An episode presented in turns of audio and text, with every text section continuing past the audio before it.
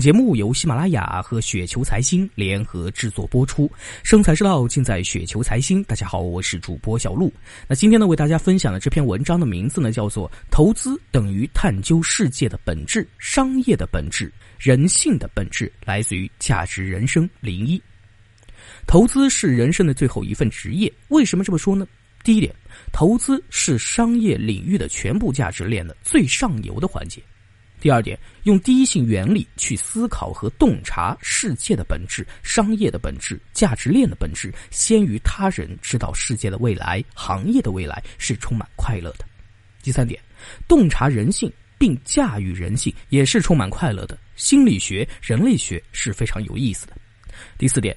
投资行业的素质模型的要求可不低，商业的理念、商业的知识、深度思考和创造性的思考的能力、世界观、价值观、人生观、人性的弱点、人性的优点等等，不仅呢是要求熟悉这些，而且要求极度娴熟的运用。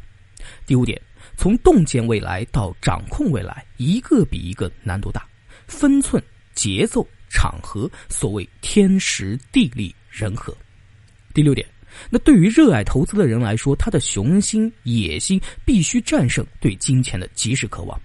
一种强烈的同理心是，感觉他们更希望借用金钱来满足自己内心的支配欲望，用金钱来满足自己改造社会、创造价值的梦想。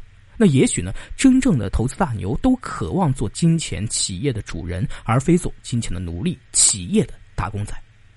第七点，成功的投资大牛登上珠峰的攀登者。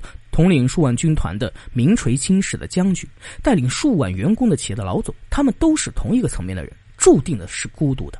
可是这些世界的引领者、行业的引领者、思想的引领者、艺术的创造者，又有哪一个不曲高和寡呢？